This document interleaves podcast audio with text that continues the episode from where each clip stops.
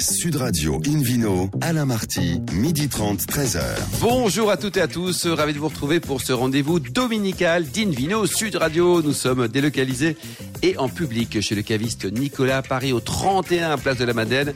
Je rappelle que vous écoutez Sud Radio à Valence par exemple sur 95.1 et qu'on peut se retrouver sur notre page Facebook Invino. Aujourd'hui un menu qui prêche comme d'habitude la consommation modérée et responsable avec le meilleur de la vallée du Rhône et puis le domaine Combier, le Vino Quiz pour gagner le livre Eunotourisme et spiritueux en France et dans le monde aux éditions Erol. Et pour ça, il faudra jouer sur invinoradio.tv. À mes côtés, Philippe Forbach, comme hier, le président de l'Union de la sommellerie française. Bonjour Philippe, tout va bien depuis, Bonjour, depuis hier là Oui, tout va passé bien. une bonne nuit, une bonne matinée. joli week-end de début septembre. Ah, ça fait du bien, quoi. Alors, on continue dans l'excellence et dans le plaisir pour cette émission de Invino Sud Radio en compagnie de Myriam Hague, copropriétaire du domaine, du domaine Jean-Marie Hague. Bonjour, Myriam. Bonjour Alain. Alors, vous êtes en Alsace, ça, on l'a bien compris. Vous êtes où exactement? Parce que c'est une belle région, mais elle est grande, la région d'Alsace. Ah oui, oui, oui, elle fait 170 km de longueur. Donc nous, on se retrouve au sud. euh, J'ai tendance à dire plus près du soleil, donc dans la vallée noble à Soulsmat. D'accord. Et alors, c'est un domaine familial de- depuis longtemps? Vous êtes des Oui, néo-vignerons? oui. Racontez-nous un peu votre histoire à. Alors c'est vrai que c'est un domaine familial. euh, les vignes existent dans la famille depuis plusieurs générations, mais vraiment qui s'occupe uniquement de la vigne. Nous en sommes à la troisième génération. Troisième génération, quoi. Et vous travaillez, vous êtes combien à travailler sur le domaine? Alors on est quatre en permanence, plus on a des du personnel qui vient occasionnellement, on appelle ça des, des saisonniers. Euh, par rapport au travail de la vigne, par moment il y a des moments plus importants, on a besoin de plus de personnes. Et euh, on a bien sûr tout le, toutes les vendanges qui sont faites à la main. Eh Donc oui, là, on à a la main, quoi. hein. C'est le boulot de Philippe Forbach. Bon, en Alsace, je sais que vous adorez cette région également. Bah oui. Euh, Il y a une mosaïque de cépages qui est assez, euh, bah, assez unique. Alors, il y, a- il y a une- il y a une mosaïque de cépages et surtout, j'allais dire presque une mosaïque de terroirs qui, qui, effectivement permet des, des adéquations euh, multiples. Les cépages les plus, euh, les plus emblématiques pour moi, c'est d'abord le Riesling. C'est pour moi le grand cépage alsacien. J'espère que vous partagez cet avis, Myriam, mais en tout cas, c'est pour moi le grand cépage. Oui. Il y en a d'autres, hein, le Gewürz, assez, assez adepte. Le, le pinot, euh, le pinot gris euh, fonctionne bien, le muscat est super intéressant. Et puis, il faut pas oublier les- des, des cépages comme euh, le sylvaner, le Klebner ou le pinot blanc, euh, voire le pinot noir également. qui est. Myriam, dites-nous à savoir également, par- pardon Alain, parce que c'est une question que, que les auditeurs nous posent souvent, mais est-ce qu'il y a du chardonnay en Alsace Oui, Mais c'est- Oui, il y a vrai. du chardonnay en Alsace. Et ça sert à quelle appellation? Eh bien, à l'appellation crément d'Alsace, notamment, puisqu'il peut être élaboré, entre autres, à partir de chardonnay. Très bien, ça, ça c'est le, le point, le détail important de la journée. Myriam, dites-nous aussi, vous avez aussi, parce que Philippe en parlait beaucoup de blanc, hein, mais il y a aussi des rouges. Oui. Vous avez du pinot Oui. noir aussi. Dites un Oui, petit mot sur les, oui, les pinots noirs d'Alsace. Alors les pinots noirs d'Alsace euh, nous ont été amenés par euh, des moines bourguignons et euh, donc aujourd'hui on peut les trouver déclinés en, trois versions. Il y a la version rosée qui reste toujours un rosé de gastronomie, hein, un vin, un vin en totalité. Puis il y a le pinot noir plus emblématique, plus historique qui est sur le fruit, le fruit rouge surtout à petite baie, souvent la cerise noire. Et puis aujourd'hui se développent des très très belles cuvées, des cuvées qui sont élevées en, barriques. Alors selon le vigneron, ce sont des barriques bourguignonnes, peut être des demi-nuits et on va des fois de 18 à 24 mois, voire plus longtemps euh, en barrique en élevage. En élevage. Et alors, dites-nous, est-ce que vous avez des grands crus également en Alsace? Parce qu'on m'a dit qu'il y avait des choses remarquables. Oui, on a 51 coteaux qui sont classés grands crus. Euh, donc euh, dans le village, on a la chance d'avoir le fameux Zinköpfle qui veut dire la petite tête au soleil. Donc c'est un coteau qui est Qui orienté veut dire quoi vers exactement? le sud. La petite La, la petite tête au soleil. Oh, c'est mignon. Voilà, il, il, tient, il tient. quasiment sud. Voilà, c'est ça, c'est ça, ce qui fait sa, sa grande force. En plus, il se retrouve dans une vallée qui est une des vallées les plus sèches de France en période végétative, ce qui nous intéresse par rapport à la vigne. Et donc, on a aussi un phénomène très particulier sur ce grand cru, c'est que premièrement, on a un cépage dominant historique qui est le Gewürztraminer, et puis on avait un deuxième cépage, le Sylvaner. On arrive à avoir des pourritures nobles qui se développent sur euh, ce terrain. Attention, Myriam, pourriture noble, Philippe Forbach, qu'est-ce que c'est qu'une pourriture noble Parce que ça donne pas envie, hein, Philippe. hein. Oui, mais c'est noble. Ah, mais c'est noble. Alors, Voilà, de la terme noble noble. dans la vallée, dans la vallée noble, c'est c'est extrêmement noble. Ça a beaucoup de noblesse en tout cas. Non, c'est c'est c'est le- simplement le fait de de- de- d'avoir des raisins qui sont attaqués par effectivement le botrytis cinerea, alors qui sont attaqués. euh, voilà, c'est c'est aussi un peu violent, hein, mais ils sont en tout cas euh, enrobés euh, dans une dans une dans une dans une, une sorte de, de carapace euh, qui fait qu'on a à la fois une, une concentration par déshydratation, mais également ce développement de ce champignon microscopique qui donne vraiment un goût particulier. C'est comme ça qu'on fait les grands liquoreux d'Alsace, mais qu'on fait aussi les sauternes, qu'on fait aussi les liquoreux de Montbazillac historique, ou certains vins de Loire également. Un petit mot peut-être, Myriam, sur les, les grands liquoreux d'Alsace? Oui, alors euh, on a cette chance effectivement d'avoir ce botrytis qui se développe, qui permet aux raisins de se concentrer et donc on peut officiellement le valoriser en Riesling, en Pinot Gris, en Muscat, en Gewürztraminer, qui sont les quatre euh, cépages d'Inoble que l'on retrouvera aussi dans les grands crus. Euh, ensuite, on peut voir cette pourriture se développer sur euh, certains autres cépages. Ça reste très très anecdotique, mais c'est aussi le signe que l'environnement climatique, l'environnement minéral, donc géologique, permet euh, à cette pourriture noble de bien se développer, bien s'installer. Myriam, tout à l'heure, Philippe rappelait le, le cépage chardonnay à juste titre, et on le trouvait dans, dans vos bulles. Le crément d'Alsace, ça marche toujours aussi bien, parce qu'il y, a un phénomène, un engouement sur les bulles au niveau quasiment Oui. mondial. Euh, Vous, vous suivez Oui. le mouvement avec un, à Oui. vive allure, si je puis dire. Oui, oui, oui, euh, premier metteur en marché de, de crément en, en France. Oui, oui, le crément a toujours euh, cette belle présence, euh, je dirais même qui se développe. On le trouve en blanc. On le trouve en blanc de noir, on le trouve en rosé. Alors on a une particularité aussi, hein, le rosé c'est du 100% pinot noir. On ne peut pas assembler de blanc et de noir du moment qu'on est dans la gamme rosée. Et euh, là aussi, on trouve euh, des créments euh, qui, qui sont plus sur le fruit ou d'autres euh, qu'on garde plus longtemps sur latte euh, pour pouvoir avoir euh, des, des créments prestige, des créments qui vont perdurer dans le temps et, et qui sont de grande valeur, j'ose pas. Bien sûr. comparer Philippe à- Forbach, exactement. On- alors, on- comparer, c'est c'est pas toujours une bonne idée. Mais est-ce qu'on peut se tromper, en tout cas à l'aveugle, entre un grand crément et un grand champagne? Je parle pas de, de, de goût, de qualité. Là, Cha- chacun son territoire et c'est très bien pour la Champagne et pour l'Alsace. Dites-nous, est-ce que vous, alors peut-être pas vous, vous êtes un champion du monde des sommeliers, mais Monsieur Lambda qui nous écoute là à Perpignan sur 103.2, est-ce qu'il peut se tromper? Oui, à l'aveugle, on peut toujours se tromper. À, partir du moment où les produits sont, de qualité en plus, euh, on peut hésiter euh, et- effectivement et se, se tromper en dégustation. Ça, c'est pas, c'est- quelque chose qui est assez courant, Ouais. comme on dit. On peut se tromper et c'est quand même très bon, quoi. Enfin, mais oui, mais bien ouais. entendu. Il faut, il faut, il- effectivement, il faut pas comparer. Ce sont des choses différentes, des appellations distinctes. Euh, Mais en termes de goût pur, le- franchement, le crément d'Alsace, et c'est pas pour rien qu'il a ce tel succès. hein, c'est non seulement qu'il est sûrement attractif aussi en prix, qu'il y a une belle image, mais il y a aussi parce qu'il y a une belle qualité il est très derrière, bon, bien quoi. entendu. Myriam, dites-nous alors, du côté de chez vous, du côté de Colmar, il n'y a pas que le musée de l'automobile, hein, il y a aussi des, des paysages qui sont juste magnifiques. Vous êtes conscient Oui. d'habiter au paradis ou pas? Ah oui, euh, oui, chaque fois que je rentre dans la vallée, j'ai l'impression que ce grand cru m'appelle et effectivement, oui, oui, de toute façon.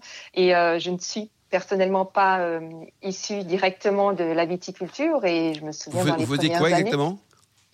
Ah, alors j'étais dans le milieu bancaire avant. Ah, très bien. Bon, voilà, écoutez, on reste le liquide, continuons ici. Oui. Et, et donc j'ai toujours dit à mes, à mes confrères, euh, est-ce que vous savez la chance que vous avez d'être vous né, d'avoir les racines tout de suite dès le départ dans, Eh oui. dans cette vallée? C'est vrai, c'est vrai qu'on on a. euh, Ah, c'est beau quand même, c'est magnifique. quoi. Alors, on parle de, de le tourisme aussi, ça vous concerne? Parce que l'Alsace, votre région, a été parmi la première, la première ou la seconde, on va dire, en France, à développer donc le, le- le tourisme dans, dans les vignobles.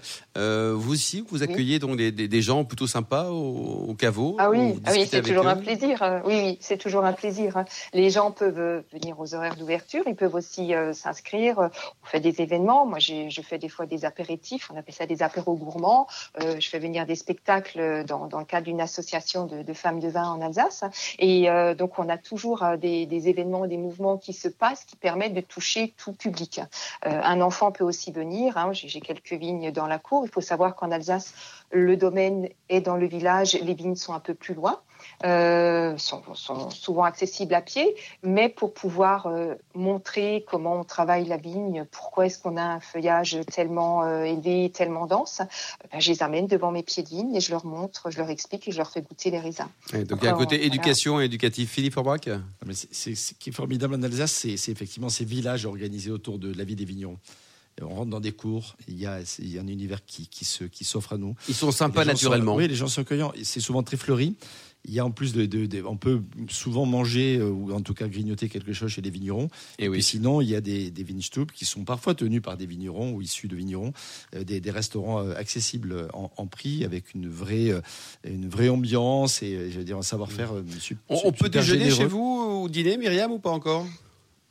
Alors, euh, je, je n'ai pas le terme de restaurant dans, j'ai pas le, la possibilité de le faire, mais je le fais des fois sur demande, euh, des rendez-vous, euh, des réunions d'entreprise aussi, hein, euh, ou alors des chefs à domicile qui viennent pour des particuliers sympa, ça qui aussi, demandent d'avoir une animation. oui. Philippe Forbach, justement, on parle de gastronomie. Qu'est-ce qui va bien comme plat? On va voir, on va comparer avec Myriam, avec les excellents vins d'Alsace. Parce que faut pas se tromper, hein, la, la gamme est très large. hein. Il n'y a pas que la charcuterie, la choucroute et le Munster. Voilà, on, peut, tout à on fait. peut aller sur Le Munster, le jour la. Saint-Valentin, c'est top quand même. Il y a- Exactement. On peut aller sur de magnifiques volailles, des viandes, des viandes rôties avec les, les, les, les- les nouvelles versions, j'allais dire, qu'on évoquait tout à l'heure avec Myriam de Pinot Noir. On peut aller sur des, des, des gibiers, c'est juste extraordinaire. Euh, bien sûr, euh, bien sûr les fromages et notamment sur les blancs. Euh, voilà, les, les, les Riesling ou les Muscats sur certains fromages, c'est juste exceptionnel. Et puis, il y a du crément, il y a des vins blancs secs, il y a des vins blancs moelleux, il y a des rouges légers, des rouges tendres, il y a du rosé, etc. Vous imaginez bien que, en plus, avec l'âge, parce que tout ça se décline aussi dans le temps, on peut aller sur une palette de gastronomie extraordinaire. Moi, j'avais juste une petite question Ah, pour Myriam. On a- vous avez Oui. dit que vous faisiez des spectacles avec euh, les femmes du vin, etc. Est-ce que le fameux cabaret au, au bout de la vallée noble existe toujours et fonctionne Ah oui, ah Hein oui, oui, oui, Ah, tout parce à fait. c'est quand même un lieu juste euh, incroyable. Tout C'est à le, fait. c'est le paradis euh, latin au fond de la vallée noble. Ah Ou oui, le, alors, le- ou le Lido, ou pourquoi pas le Moulin Rouge. Alors c'est vrai que nous avons des sources d'eau aussi euh, dans le village, euh, donc il y en a pour tous les goûts, hein, c'est vraiment ouvert. Et il s'appelle le paradis des sources, tout à fait. Ah oui, et que vous connaissez bien, vous, Philippe Forbach. Vous connaissez des endroits sympas, vous, hein? Exactement. on peut, s'y produire, on peut. Oui, bien voilà, sûr, on peut- bien on sûr, bien sûr, de, Philippe. de- de bons Mmh. moments et l'esprit Si on peut re- cabaret est fort sympathique. Si on peut revenir à la gastronomie, j'ai toujours euh, tendance à demander, vous avez combien de temps pour qu'on en parle? Oui, à ce que- quoi. Et vous aimez bien cuisiner quoi, Myriam? Qu'est-ce que vous, si, si on vient vous voir avec les, les millions d'auditeurs de, de vidéos sur radio, euh, votre plat favori, c'est quoi? À titre Ouh, là, vous, vous- vous me prenez de cours. Moi, Ah bah non, vous avez deux heures pour en parler, si vous voulez. D'accord, parfait. C'est dimanche Euh, midi, il faut en profiter. J'aime Ouais, beaucoup euh, travailler avec des produits locaux, mais dans des manières euh, différentes. Donc, euh, j'aime tout, ce qui est Revisiter. autour, euh, tout ce qui est autour du, du canard, euh, voilà, parce qu'on peut aussi bien y marier des, des vins blancs comme le Pinot Gris, qui est assez capiteux, euh, comme des vins rouges. Donc il y a un Euh, choix très large, Myriam. Merci en tout cas, ça donne vraiment très faim là à 12h45. On se retrouve euh, dans un instant, donc toujours au bar à vin Nicolas du caviste, Nicolas à Paris. Et là, on parlera d'abord le Vilo Quiz pour gagner le livre Eunotourisme et spiritueux aux éditions Erol. Sud Radio Invino, Alain Marty, midi 30, 13h. Retour chez les cavistes Nicolas à Paris, place de la Madeleine pour cette émission en public et délocalisée. D'ailleurs, vous qui nous écoutez chaque week-end, n'hésitez pas à nous contacter sur notre page Facebook Invino pour nous indiquer vos vignerons chouchous et coup de cœur. Philippe Forbach, c'est à vous pour le Vilo Quiz. Oui, je vous rappelle le principe. Chaque semaine, nous vous posons une question sur le vin et le vainqueur gagne un beau cadeau. Cette semaine, le livre Eunotourisme et spiritueux en France et dans le monde aux éditions Erol. Voici la question de ce week-end. Alors, allons-y. Quel est le second métier de Nicolas Irissou, propriétaire du domaine du moulin Irissou à Gaillac? Réponse A, dompteur de Lyon. pourquoi Voilà, pas Pourquoi hein. pas. Réponse B, fauconnier. Pourquoi pas aussi. Ou réponse C, pêcheur. Voilà. Donc, A, B ou Dompteur, C, quoi. voilà, fauconnier ou pêcheur. Pour répondre et gagner, vous le souhaite, hein, le livre Eunotourisme et spiritueux en France et dans le monde aux éditions Erol. Rendez-vous toute la semaine sur le site invinoradio.tv, rubrique Vino Quiz. Le gagnant sera tiré au sort parmi les très nombreuses bonnes bonne réponses. réponse. Voilà. Merci Philippe Orbach, Invino Sud Radio. Accueille un nouvel invité, Laurent Combier, propriétaire du domaine Combier dans la vallée du Rhône. Bonjour Laurent. Bonjour, Alors bonjour à dites-nous, tous. vous êtes Bonjour, basé où exactement dans la vallée du Rhône? Parce que c'est grand et c'est beau comme région. Vous êtes où? Alors, on est au nord de la vallée du Rhône déjà, hein, puisque Croix-Hermitage, au cœur de l'appellation Croix-Hermitage, Oui. hein, c'est la rive gauche du Rhône. Donc, à hauteur au nord de Valence, là. Au nord de Valence, quoi. Un petit 100 km au sud de Lyon.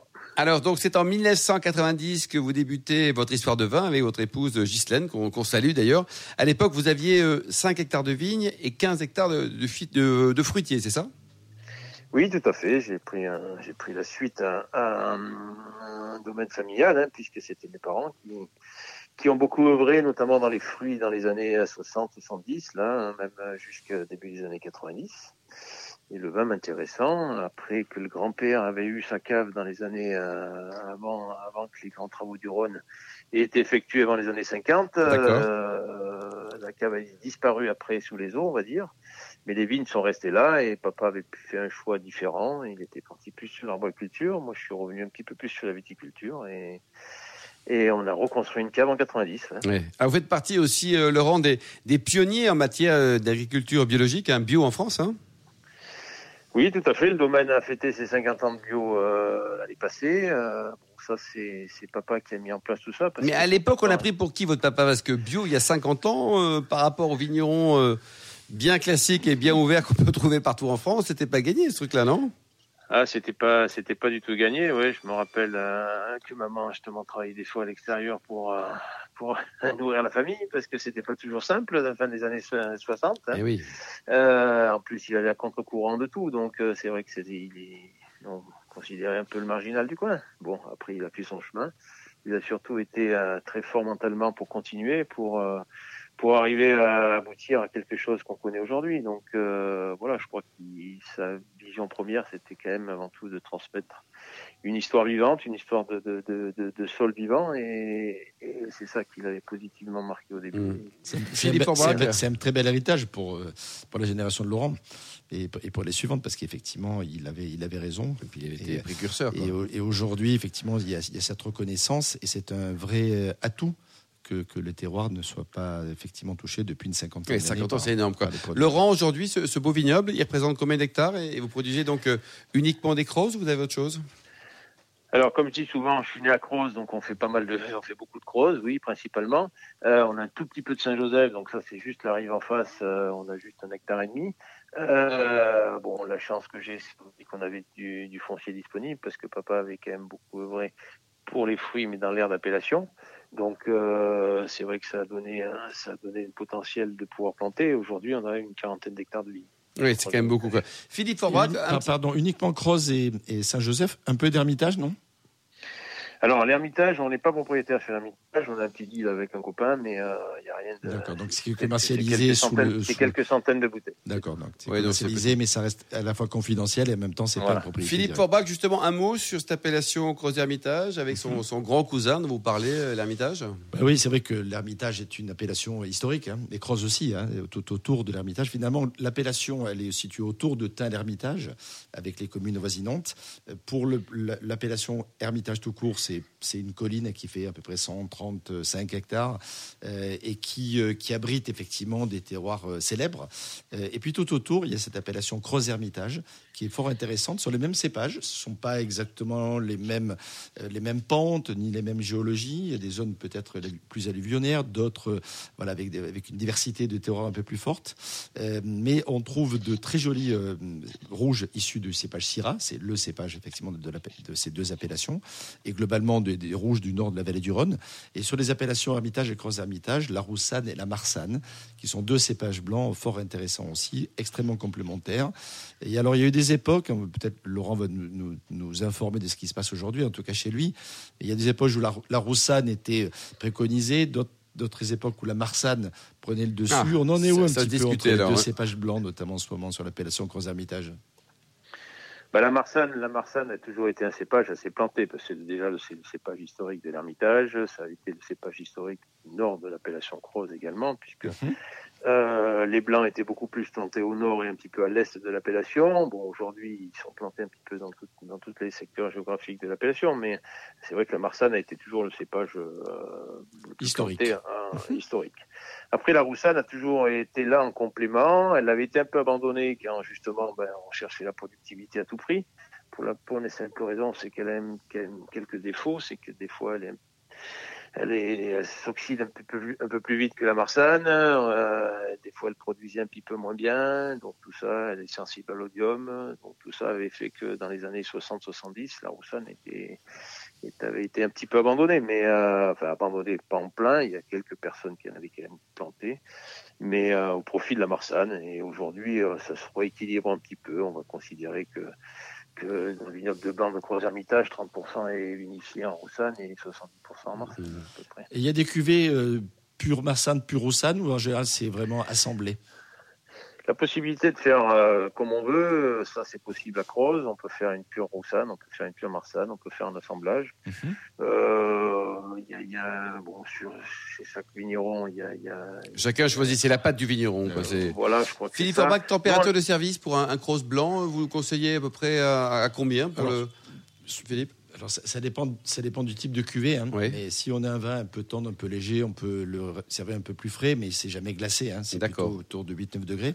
Et puis si on est sur, sur une cuvée, j'allais dire, euh, de, de caractère et plutôt de, de- à tendance gastronomique, il faut pas hésiter à les servir autour de 10 degrés, Oui, 10 voire degrés. davantage. Euh, moi, Laurent, le- les, les, les, les, les- les crosses blancs, par exemple, de, de belle tenue, ou les, ou les ermitages blancs, euh, à température de cave, ça me convient très bien en fonction du plat. Surtout Vous en si on le pensez quoi, sert sur Laurent? un plat Moi, euh, sur une volaille ou sur un fromage. c'est Entièrement d'accord avec ça. Et pas trop froid.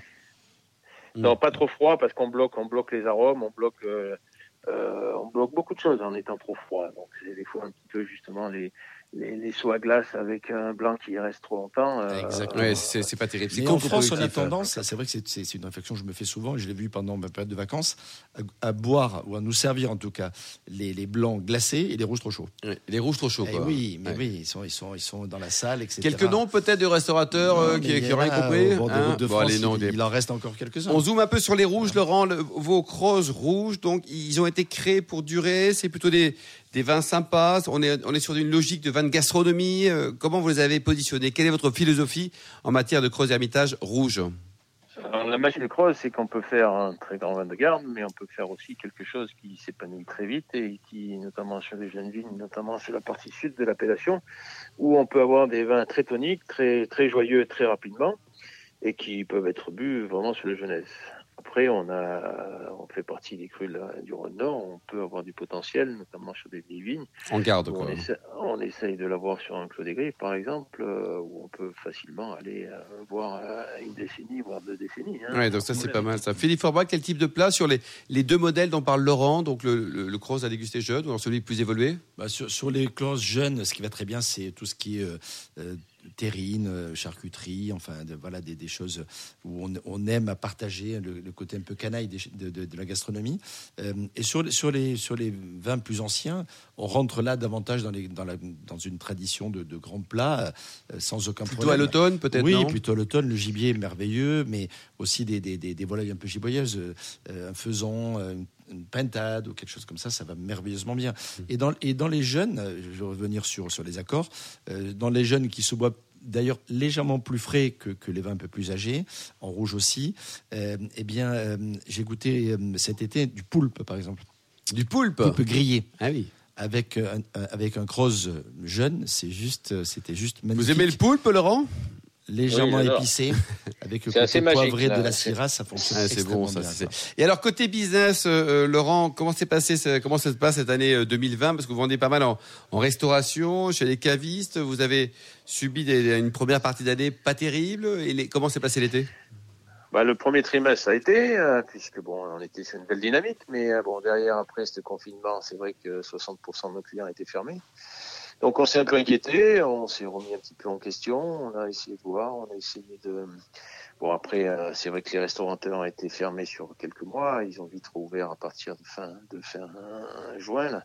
On a forcément des petites modifications, mais euh, je crois que bon, les cavistes ont été là pour euh, abreuver, on va dire, le, les, les gens. Donc, euh, ça s'est plutôt pas trop mal passé pour l'instant, malgré toutes les craintes qu'on a. Et, et que nos amis restaurateurs qui, qui ont souffert de ces deux ou trois mois de fermeture, ben, j'espère que Oui, ça, va se redresser pour tout le monde. Quoi. Et, et et à l'export, vous faites hein. un peu de l'export ou pas? Alors l'export également, oui, le- ben, l'export, ben, il y, a, il y, a, il y, a, il y a du haut et des bas suivant les pays. Il y a, il y, a, y a des pays qui étaient très forts et qui deviennent un peu moins forts. Il Lesquels, par exemple, Laurent? Bon, on prend par exemple les États-Unis avec tous ces problèmes de taxes actuels et compagnie, euh, au profit ben, peut-être de l'Europe du Nord qui s'ouvre sur les vins de la vallée du Rhône, qui s'ouvre euh, notamment sur Croix-Hermitage. Et... Donc si ça passe pas d'un côté, on essaye de le faire passer de l'autre. hein. Vous vendez un peu via, via Internet euh, agricole, ça. Sur Internet, vous faites des, des choses également Vous êtes euh, un, un Oui, geek, ben là, il y a- un geek euh, au pays de Bacchus? Oui, je crois qu'il y a, il y a, il y a aujourd'hui ça, ça, ça a passé un petit peu son adolescence et aujourd'hui on a quand même des, des gens qui travaillent très très bien sur le net. Euh, et aujourd'hui ça fait partie de nos clients, oui tout à fait. Bon, très bien. Pour terminer, quel est votre meilleur souvenir de dégustation, Laurent? Vous avez une seconde pour nous la donner- décrire et nous donner envie de, de vous suivre. Votre meilleur hors- souvenir, un seul. Hors chez vous. hein. Oui, en dehors de chez vous, bien sûr. En dehors de chez moi, ben, euh, bon, moi j'ai, été formé par la Syrah et c'est vrai que même si j'ai fait beaucoup de classes euh, en Bourgogne, euh, je crois qu'un un Talabert 83 m'avait beaucoup impressionné. Bravo euh, Quand j'ai démarré. Et- Donc, et grand euh, voilà.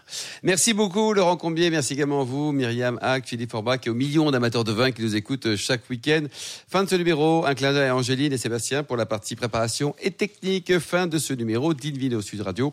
Pour en savoir plus, rendez-vous sur le site hein, sudradio.fr, invinoradio.tv ou la page Facebook Invino. On se retrouve samedi prochain à 12h30. Toujours chez Nicolas à Paris. D'ici là, excellent déjeuner. Restez fidèles à Sud Radio. Encouragez tous les vignerons de France et surtout respectez la plus grande démodération.